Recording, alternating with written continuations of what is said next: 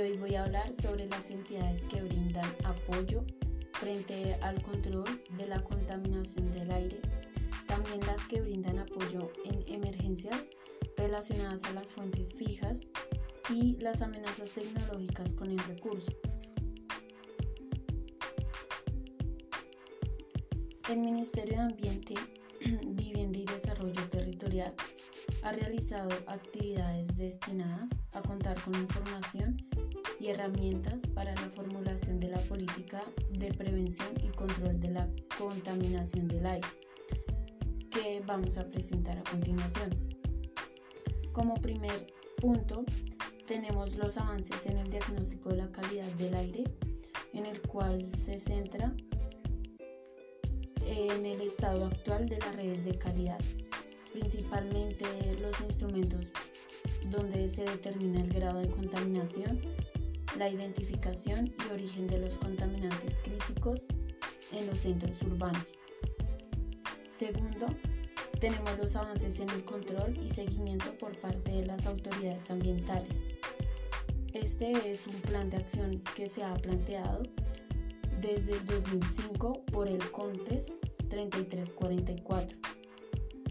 El Ministerio de Ambiente, Vivienda y Desarrollo Territorial diseñó para fortalecer institucionalmente a las autoridades ambientales las capacidades necesarias para sus responsabilidades en materia de prevención, control y monitoreo de la contaminación del aire.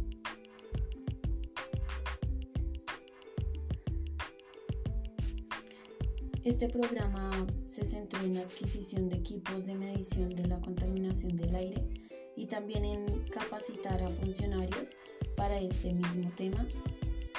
Como tercer punto tenemos los avances en la estandarización de la gestión de calidad con el fin de cuantificar las emisiones contaminantes generadas por las fuentes fijas, las fuentes móviles y demás fuentes de emisión existentes. Allí se centra en la elaboración del Protocolo Nacional de Inventario de Emisiones Atmosféricas, en el cual permite desarrollar de manera adecuada un inventario de emisiones.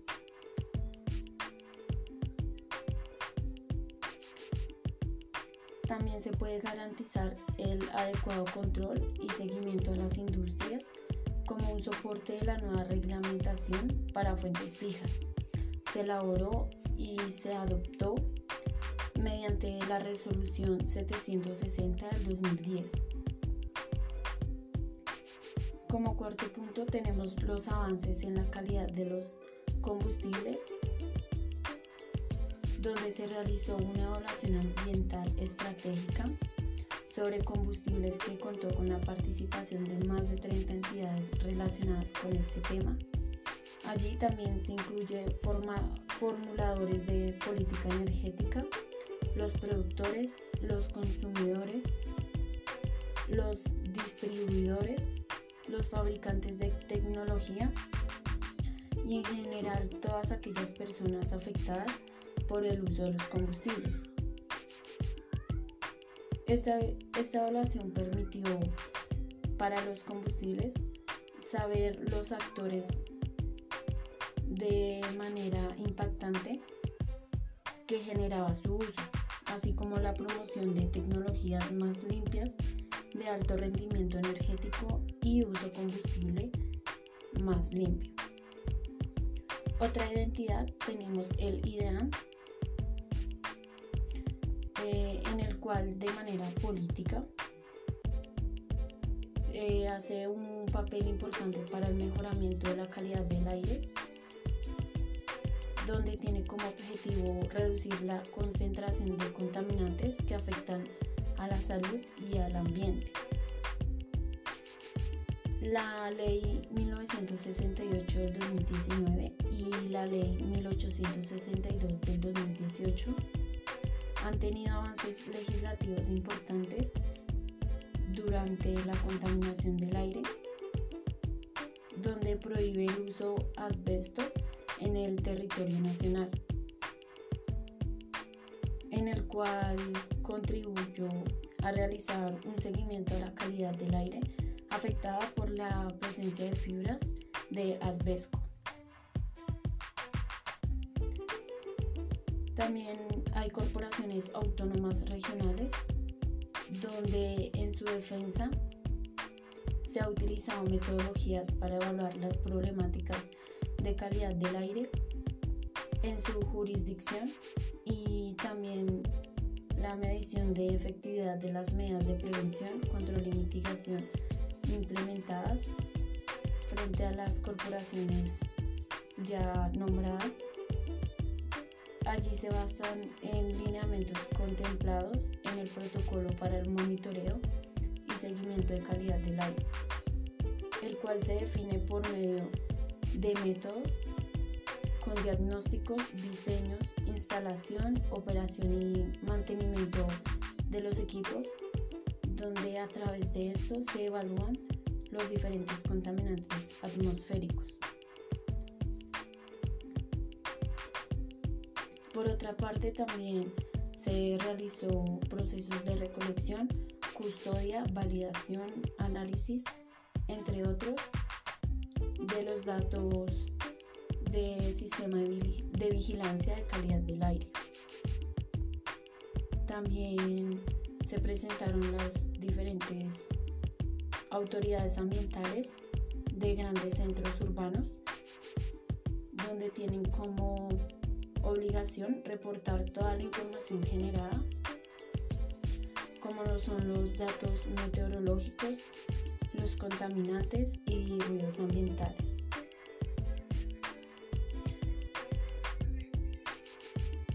Mm, por otro lado también tenemos el CISAIRE, que es el principal fuente de información para el diseño, evaluación y ajustes de las políticas y estrategias nacionales y regionales de prevención y control de la calidad del aire. Eh, este sistema también permite la generación de información unificada de las redes de calidad del aire del país y cuya administración está a cargo del IDEAM. También hay proyectos donde resume los aspectos más importantes junto con su respectiva descripción, en el cual los impactos y beneficios en exposición personal sobre otros sectores diferentes a la calidad del aire, costo total y efectividad, roles, instrumentos y herramientas se han presentado apoyo para medidas de proyectos de reducción de la contaminación, siendo esto como un sistema nacional de apoyo y promoción de las MAIPIBES que tienen como objetivo garantizar la ejecución de las políticas públicas para impulsar los las industrias establecidas en las diferentes localidades. Si hablamos sobre el apoyo de emergencias relacionadas frente a las fuentes fijas, está el sistema de alertas tempranas ambientales de Bogotá, en el cual se basa en el monitoreo en tiempo real y capacidad pronosticado para emitir alertas y prealertas de una posible o inminente situación de emergencia ambiental por contaminación atmosférica para que la institucionalidad del distrito pueda actuar de manera articulada ante cada alerta o responder en caso de alguna emergencia. Siendo así, las entidades nacionales se ha realizado un compendio normativo para resaltar estos puntos donde se encuentra la normatividad nacional que ha influido directamente en la calidad del aire a nivel local.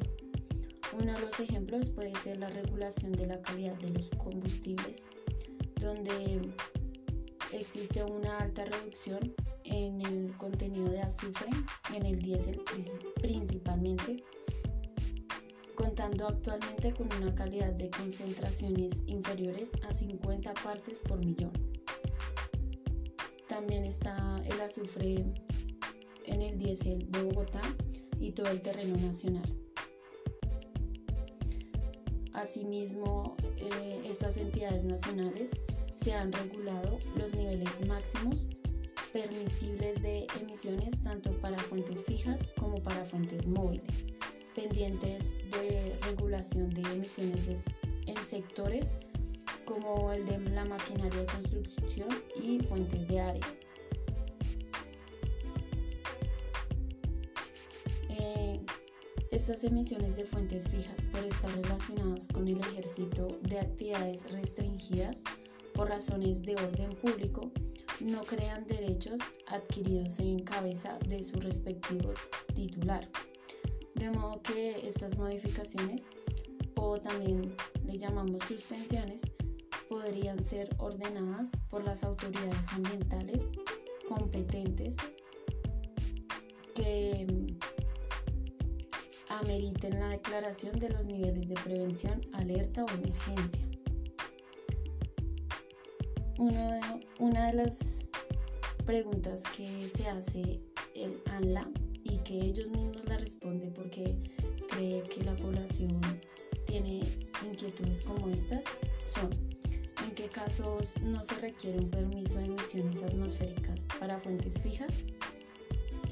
Entonces ellos responden, no se requerirá permiso de emisiones atmosféricas para emisiones que no sean objeto de prohibición o restricción legal o de control por las regulaciones ambientales. Estas no requieren permiso ya que por emisión atmosférica las quemas incidentales en campos de explotación de gas o hidrocarburos efectuadas para la atención de eventos o emergencias. Igualmente también dan un ejemplo sobre las calderas y los hornos que utilizan como combustible un gas natural o gas licuado de petróleo en un establecimiento industrial, comercial o de operación de plantas termoeléctricas con calderas, turbinas y motores. Como anteriormente lo dijimos con las fuentes fijas, estas también no requerirían permiso de emisiones atmosféricas. Y por último, tenemos las amenazas tecnológicas relacionadas con el recurso, donde son originadas a raíz de las condiciones industriales, las que incluyen accidentes, procedimientos peligrosos, fallas en la infraestructura o actividades humanas, cual especifican ocasionar la muerte, lesiones, enfermedades u otros impactos sobre la salud, al igual que daños a la propiedad, pérdidas de medio de sustento o de servicios, trastornos sociales o económicos o incluso daños ambientales. Uno de los ejemplos que podríamos nombrar es la radiación nuclear de los desechos tóxicos, la ruptura de represas, las los accidentes de transporte, las explotaciones de fábrica, los incendios y el derrame de químicos. Mm, esta categoría ha tenido un gran impacto de un evento relacionado como a, a las amenazas naturales, donde mm, ocurrió explosiones de dos reactores nucleares y la amenaza de radioactividad en Japón. Allí resultaron como con un terremoto seguido de un tsunami y pues esto ocasionó un gran impacto. Dicho lo anterior, podemos ver que esta categoría de amenazas comprende eventos muy distintos y un consecuente potencial impacto en la salud no solamente en lo ambiental. Muchísimas gracias.